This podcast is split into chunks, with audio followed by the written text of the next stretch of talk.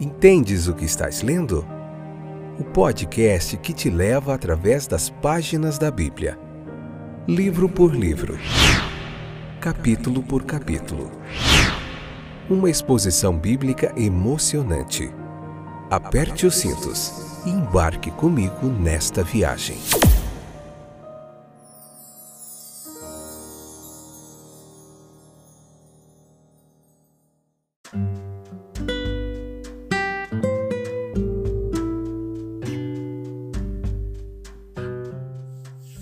Olá, eu sou o Fábio e esse é mais um episódio do nosso podcast Entendes o que estás lendo? Que bom que você voltou.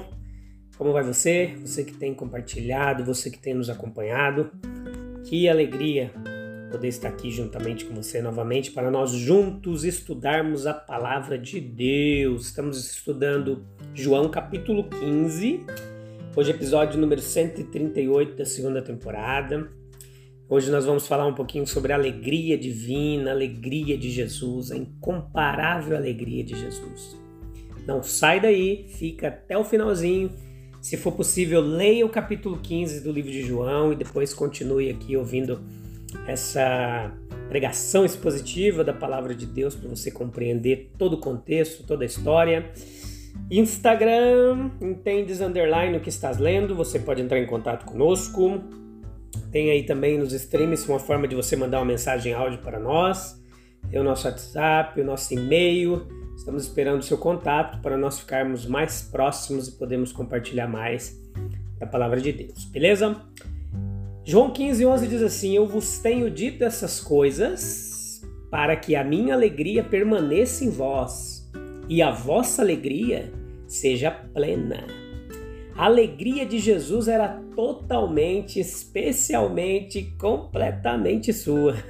Ela não dependia dos seus discípulos, mas as dos discípulos certamente dependia dele. A alegria dos discípulos dependia completamente dele. Era como se um riacho que depende da fonte, como os ramos que dependem da videira ou de outra planta qualquer. É, como o sol né? Que seria ainda o Sol se todos os planetas sumissem, desaparecessem, se todas as estrelas caíssem do céu, ele continuaria sendo o Sol.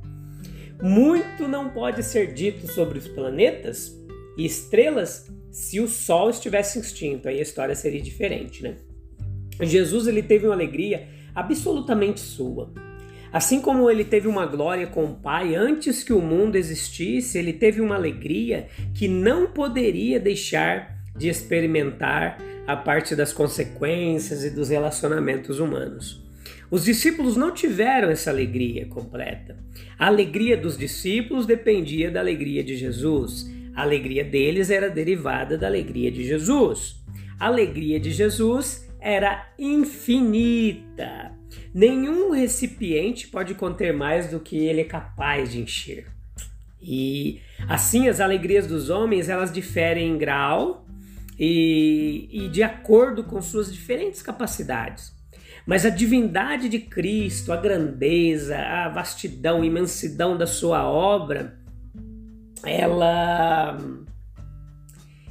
tornaram a glória e dignidade de sua pessoa e a perfeição de seu caráter e o tornaram capaz de uma alegria infinita e sem limites nenhum. Né? Se nós formos, se nós for comparar é, a maior alegria do discípulo, mais perfeito, seria como uma gota para o oceano. Né? Mas a alegria de Jesus ela foi absolutamente plena e completa.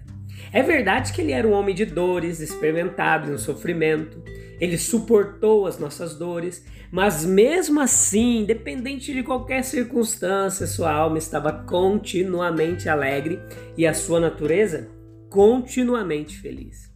E agora, quando seu trabalho terreno não estava realmente concluído, com a terrível batalha e mais do que a dor humana que estava diante dele, a sua alma estava cheia de alegria. A tristeza e a dor eram apenas ondas na superfície se precipitando-se no lado humano do seu ser, mas lá no íntimo da sua natureza havia uma alegria plena, serena, uma alegria de estar cumprindo a vontade do Pai. Mas a alegria dos discípulos não, elas eram diferentes, elas eram em essência incompletas. né? apenas uma faísca, uma chama, já ameaçada de extinção ainda com a partida do mestre. Né? Alegria como uma emoção, ela é agradável, alegre, feliz e inspiradora. Esses foram seus efeitos em Jesus e, em certa medida, sobre os seus discípulos. Na medida em que eles experimentaram, isso os fez felizes nas dificuldades, esperançosos na tristeza, alegres nas circunstâncias adversas e alegres até mesmo no meio de tribulações e perseguições. A alegria pura é a mesma em seus efeitos no coração e na criatura, no coração da criatura e no do Criador, no coração do discípulo e no de seu mestre. A alegria da união consciente com o seu Pai. Isto, a alegria da obediência perfeita, a obediência à vontade do seu Pai, às ordens do seu Pai, a lealdade ao trono do seu Pai, a consagração à obra de seu Pai. Era uma alegria é, de um amor perfeito, um amor ao Pai, aos discípulos, ao mundo. A paixão do seu coração e que dominava ali a sua natureza era o amor. E isso era inevitável, isso inevitavelmente produzia alegria e felicidade nele. A sua obediência foi feliz, foi alegre, foi a obediência do amor. Era maravilhoso vir e fazer a vontade divina enquanto a lei estava em seu coração de amor. Não, é, não há alegria sem amor. E na medida em que amamos, nós somos alegres. O amor de Cristo não era de um tipo comum, não, era um tipo mais elevado, maior, mais desinteressado, resultando no maior num alto sacrifício dele. E quanto maior o seu alto sacrifício, maior a sua alegria. A alegria da confiança inabalável de triunfo e sucesso. Ele nunca teve a menor dúvida é, quanto ao sucesso final de sua missão, o resultado de sua vinda. Embora ninguém tinha sido é, severamente provado, seu próprio é, o rejeitou, seu próprio povo rejeitou e o crucificou, mas apesar disso, a sua alegria era inabalável. Sua felicidade imaculada e sua confiança em Deus e na justiça de Deus é, e no sucesso daquela causa eram inabaláveis. Essas foram suas fontes de alegria e elas devem ser as fontes de alegria de todos aqueles que se dizem seus seguidores. Alegria da união com Ele, com seu Pai, da obediência a Ele, seus mandamentos, de amor a Ele e de uns com os outros, de alto sacrifício até o sofrimento e morte por Ele, se for necessário, e de uma convicção da retidão de sua causa, da retidão de seus princípios. A perfeição de sua alegria ainda não foi alcançada. Não. É, é, os discípulos ali, eles eram jovens e ignorantes até certo ponto em muitas coisas, imperfeitos. Seu treinamento era parcial ainda e ocorreram severas provações e ainda ocorreriam muitas. Mas o seu mestre estava prestes a deixá-los pela morte. E aí ele disse que o Espírito Santo viria né? E entre a sua partida e a vinda do Espírito Santo houve tristeza. Eles ficaram surpresos com o fato de ele falar de alegria é, dele e a deles em tal hora, ainda assim eles tinham os elementos da alegria espiritual em uma extensão que eles ainda não tinham percebido. Eles estavam agora, na verdade, é, experimentando uma tristeza. E então, o desenvolvimento deles foi gradual, incompleto. A perfeição de sua alegria era alcançável. Jesus disse: Para que a minha alegria esteja em vocês. Então, essa união ela foi feita, foi um fato glorioso. Eles tinham que continuar e perceber isso num grau maior. E com o aumento da compreensão da união, haveria um aumento da alegria.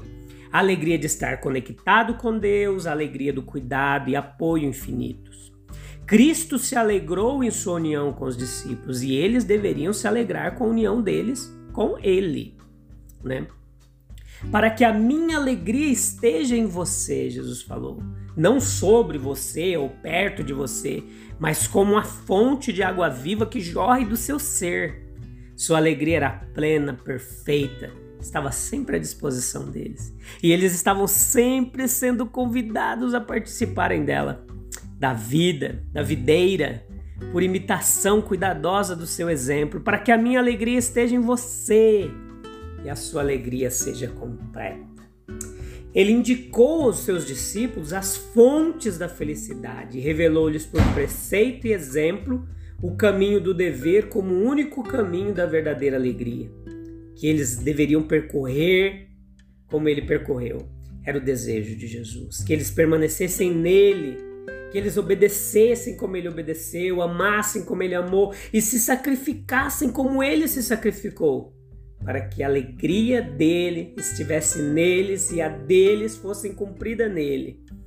A alegria do mestre se cumpre na, no, na do discípulo e a do discípulo no do mestre. A perfeição da alegria, embora parcialmente alcançada, ela seria totalmente alcançada no futuro. Cristãos de todas as idades, de todas as épocas experimentaram essa alegria em alto grau. E mesmo os discípulos tristes, pouco tempo depois, deixaram o sinédrio com carne ensanguentada, regozijando-se por terem sido considerados dignos de sofrer pelo nome de Cristo. Eles cantaram nas prisões e até nas mortes mais dolorosas. Mas essa alegria não pode atingir a perfeição aqui.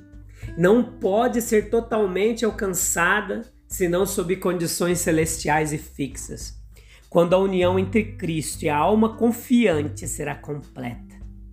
Sim, a perfeição da sua alegria agora era a principal preocupação de Jesus.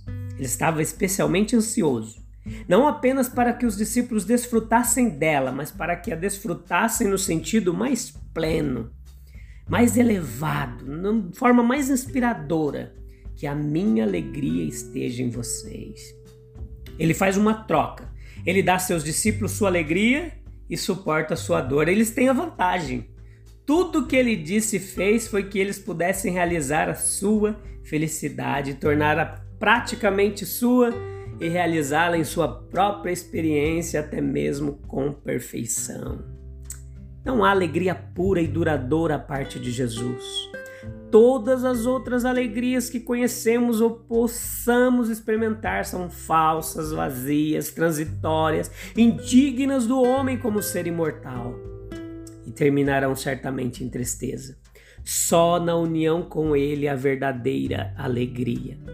A, a união, a religião de Jesus é uma religião de pura alegria. Acusá-lo de melancólico soa falso. A religião do homem pode ser melancólica, mas a de Jesus é sempre alegre. O novo nascimento é uma circunstância de alegria, meus queridos. O casamento da alma com o misericordioso Salvador é uma fonte de deleite. Uma tristeza, ela será apenas acidental por um período breve, mas a alegria é essencial e eterna. A alegria até em sua tristeza, canções em seus suspiros e céu em suas lágrimas. Se começa com seu suspiro, termina com a canção eterna. Vamos tornar nossa vida alegre, por uma união viva com o sempre alegre Salvador. Permaneçamos no seu amor. Apropriemos-nos de sua alegria, então o dever será deleitoso e a vida sempre musical. E naturalmente se derreterá na plenitude da alegria que está à sua direita e nos prazeres eternos da sua presença. Você tem desfrutado dessa alegria? Cristo a disponibilizou, independente de qual circunstância, de qual problema, de qual luta, de qual preocupação, ansiedade, dificuldade. Além das circunstâncias, podemos desfrutar dessa alegria plena de Cristo. Deus te abençoe. Volte no próximo episódio para nós continuarmos meditando no capítulo 15 do Evangelho de João. Os ensinamentos de Jesus são imperdíveis. Um abraço, até breve. Tchau, tchau.